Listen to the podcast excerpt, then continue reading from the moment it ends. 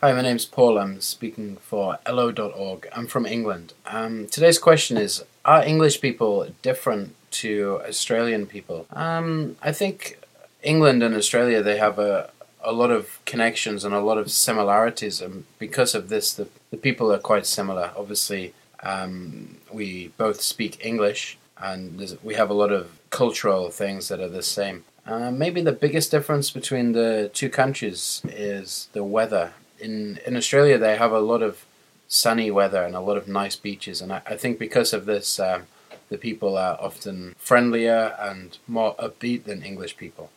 Um, I would say this is the biggest difference. Uh, what do you think?